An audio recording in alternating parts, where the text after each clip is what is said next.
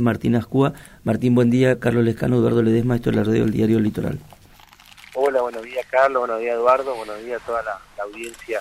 Bueno, en realidad el, el, motivo era hablar un poco de la Feria del Libro y que lo vamos a hacer, pero no puedo dejar de, preguntarte eh, cuáles son las últimas novedades sobre este, eh, cómo están los chicos que venían de regreso de un viaje de, estudios, supongo, eh, que son de Paso de los Libres y que tuvieron un accidente en Entre Ríos. La última información que yo tengo fueron que había dos personas, dos chicos que tenían lesiones que no eran de carácter grave, que quedaron en observación ahí en Colón, eh, y los padres fueron a fueron a verlo, fueron acudieron, o sea, lógicamente todo lo que es la gente de la policía, la, eh, gente de salud ahí de la zona, pero los padres de acá de Libre también fueron para allá y, y tenía entendido que ya habían regresado prácticamente todo el lo tenemos el último parte respecto a los últimos, a los, estos dos chicos, pero por suerte no hubo nada, ni un herido de gravedad. Gracias a Dios, digamos, además Una primera, Martín, una primera información hablaba de, fracturas de, de, uno o dos de ellos. ¿A esas lesiones eh, vos tenés alguna, alguna precisión al respecto? Sí, también tengo la misma información, la misma información que vos, Eduardo, pero no tengo exactamente la, el tipo de lesión, ¿no? Pero si había habría posibilidad de, que haya una fractura fractura de alguno de los huesos eh, de uno de los chicos. Bueno, de todas maneras entonces ya la, el, el grueso está regresando o ya están libres. Eh, tengo entendido que estaban regresando, calculo que ya estarán en libre porque eso todo ayer en la noche, inclusive había padres que no tenían vehículo, nosotros sacamos una una, una, combi acá de la, de la municipalidad llevando a algunos padres que no tenían como movilizarse para allá, así que yo tengo entendido que ya estarían todos acá en libre salvo bueno. chicos que quedaron en observación. Claro. Muy bien. Bueno, eh, Martín, hablemos de la Feria del Libro que está, que, está sucediendo en este momento allí. Es, eh, Paso los Libres fue un, lugar tradicional de ferias del libro en, en, la historia de la cultura de Corrientes, del mismo modo que Alvear fue importante en otros momentos. Este, Libres también tuvo una feria muy importante organizada desde una biblioteca popular y es bueno que se retome esa tradición, ¿no es cierto? ¿Cómo está haciendo? La verdad que un poco lo, siguiendo la línea tuya, que nosotros hay, siempre digo ¿no? que hay acciones de gobierno que son fácil tomar. En este caso fue la recuperación de la Feria del Libro, ¿no? del espacio cultural y literario que tan tradicional era para la ciudad, se había dejado de realizar y de apoyar. Nosotros lo tomamos en un primer momento como una política de Estado. Desde que nosotros ingresamos a la gestión, eh, hicimos todos los años, todos los años pudimos celebrarlo, inclusive en pandemia, lo hicimos en forma virtual. Para nosotros era importantísimo eh, continuar con la línea y, con, con, lo que dio la Nación de la Feria del Libro en este caso la volvimos a descentralizar, por así decir, sacamos del centro de la ciudad por segundo año consecutivo, la llevamos a la zona de los barrios, que se denomina acá así en la ciudad, y la verdad que es un éxito total, ¿no? O sea, eh, no solamente se trata de un espacio para, para poder adquirir libros con, con porcentajes de, de descuentos importantes, con 30, 40, 50, hasta 70% de descuento, poner al alcance de todo, sino que también es un espacio literal y cultural muy importante, donde autores, donde artistas, primero locales, uno genera el marco para que el artista local pueda este, trabajar y, demostrar su arte, eh, pero también para que el pueblo libreño pueda apreciar eh, artistas de, de, otro lugar, ¿no? Entonces se genera todo un festival de la cultura, de la literatura, también con un criterio internacional, como nosotros hacemos prácticamente todo acá en la ciudad, teniendo en cuenta enfrente está Brasil, así que la verdad que estamos, estamos muy contentos porque eh, es un éxito total este, por otro año consecutivo. Eh, Martín, ¿cuál es, este, bueno, a mí me tocó este, estar en, varias oportunidades en esa feria y, conozco eh, la que se hacía ahí al lado de la municipalidad, ahí en, el centro, ¿no? ¿Cuál es la ventaja, digamos, que vos le ves a esto que mencionaste de haber llevado este epicentro cultural de estos días a los barrios?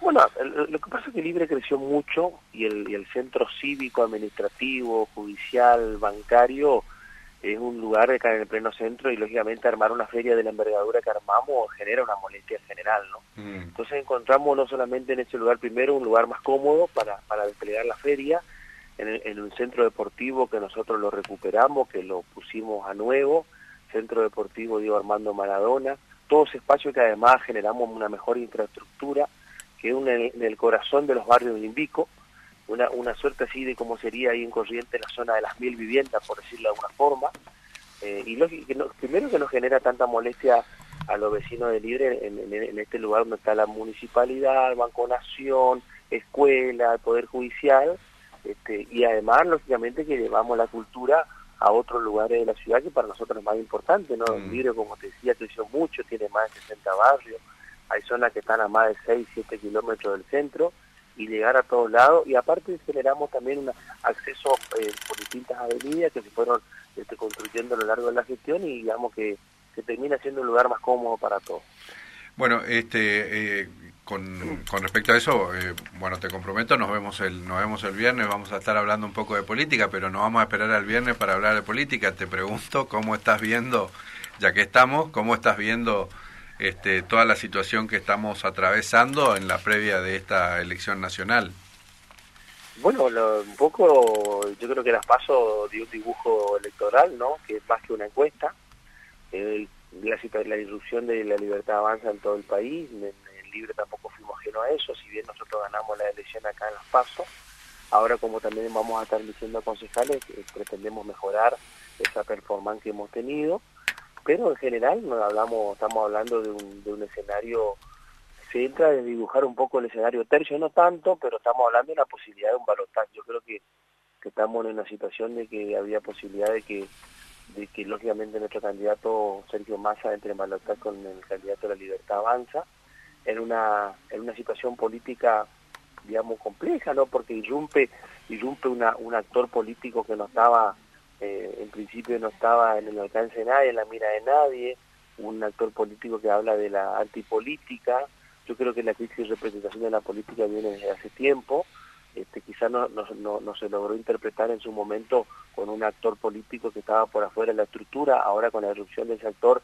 está mucho más visible y genera una discusión, ¿no? Para nosotros que trabajamos en política, para todos en realidad, ¿no? Una discusión, un trabajo, un análisis este, que es lógicamente complejo, que hay que hacerlo, que hay que trabajarlo, pero pero es importante también cuidar las instituciones que hemos logrado a lo largo de la historia de nuestra República Argentina y que ese, que ese análisis y esa discusión no se lleve todo por delante, no destruya logros que se han alcanzado a través de la historia. ¿no? ¿Y, y qué te parece que, que, que, puede pasar ahora en función de también de lo que se conoce, el, el, el, el, caso de Martín Insaurralde, que le hace flaco favor a todo esto que estás diciendo como, como problema no resuelto de la política tradicional? Absolutamente, absolutamente que le da, que genera un impacto enorme con, con los índices que tenemos de pobreza, con los índices que tenemos de indigencia, este, no tanto así de, ocupación, que se ha recuperado un montón, pero también sabemos que el impacto de la inflación el económico también golpea a la clase asalariada, a los formales, a los informales, y por supuesto que genera un, un, impacto a la crisis, a la credibilidad del sector político, por más que se, no se trate de una situación generalizada, pero lógicamente se trataba de un actor político importante en la provincia de Buenos Aires y si se quiere también en el orden nacional, ¿no? Este, por supuesto que eso sucede, ¿no? Y no ayuda para nada, para nadie aquellos que creemos que la política, que el Estado, que la democracia, que la salud pública, que la escuela pública, la educación pública son fundamentales para un, país, para, el desarrollo de, los pueblos, ¿no? Y de la, la posibilidad de la movilidad ascendente, ¿no? Por eso quizá hay discusiones que en Argentina, que en la provincia, que en la ciudad tiene que darse, pero yo siempre digo, ¿no? de, un, momento siempre dije, yo pregono la participación política en todo sentido. Yo sueño de que en mi ciudad, en mi provincia, haya mucha participación política en todo sentido, no necesariamente en el comité o la unidad básica de un partido político, sino en los problemas comunes que tenemos como sociedad, entiéndase una cooperativa de una escuela, la comisión de un barrio, un club de fútbol, eso también es política, de participar y comprometerse con los problemas y las soluciones comunes que tenemos como sociedad.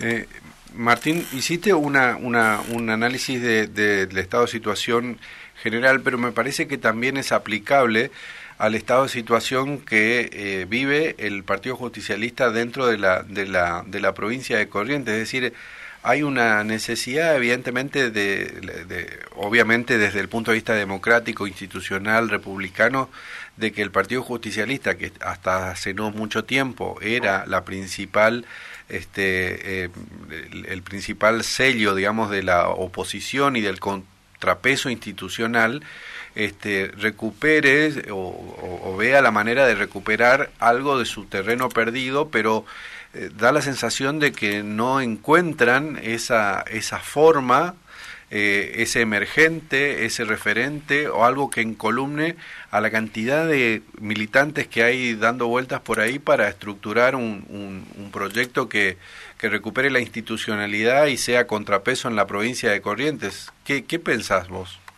No, no, lo que pienso lo dije muchas veces, ¿no? Eh, yo entiendo que el Partido Judicialista debe regularizarse, debe normalizarse, naturalmente debe funcionar como lo debe hacer en todo en toda la provincia y lógicamente que tiene que volver a retomar el protagonismo. Está en la cancha, hemos conformado un frente opositor, nos hemos recuperado en parte de lo que viene haciendo lo que nosotros consideramos, lo que yo considero un proceso que apareció ya por el 2017 con una elección, con la derrota nuevamente a, nivel provincial y que se viene generando la erupción de nuevos actores de la política dentro del peronismo y dentro del frente hoy conformamos Unión por la Patria acá la provincia. es todo un proceso que, yo, que lo estamos trabajando, que lo estamos transcurriendo. El año que viene tenemos que tratar de regularizar nuestro partido, generar un espacio político mucho más amplio que el Partido Justicialista, un frente mucho más amplio, que no, solo se componga de partidos políticos, sino de sectores de la sociedad desde el punto de vista este, empresarial, industrial, social, institucional, que quieran una provincia distinta, y que interpreten al electorado correntino con propuestas claras, contundentes, pensando, como te decía, en una sociedad y en un Estado nuevo. Martín, muchas gracias por hablar con nosotros. Un abrazo grande, gracias. Nos vemos viernes. Nos vemos, Martín, gracias. Martín Ascúa, eh, intendente de Paso de los Libres.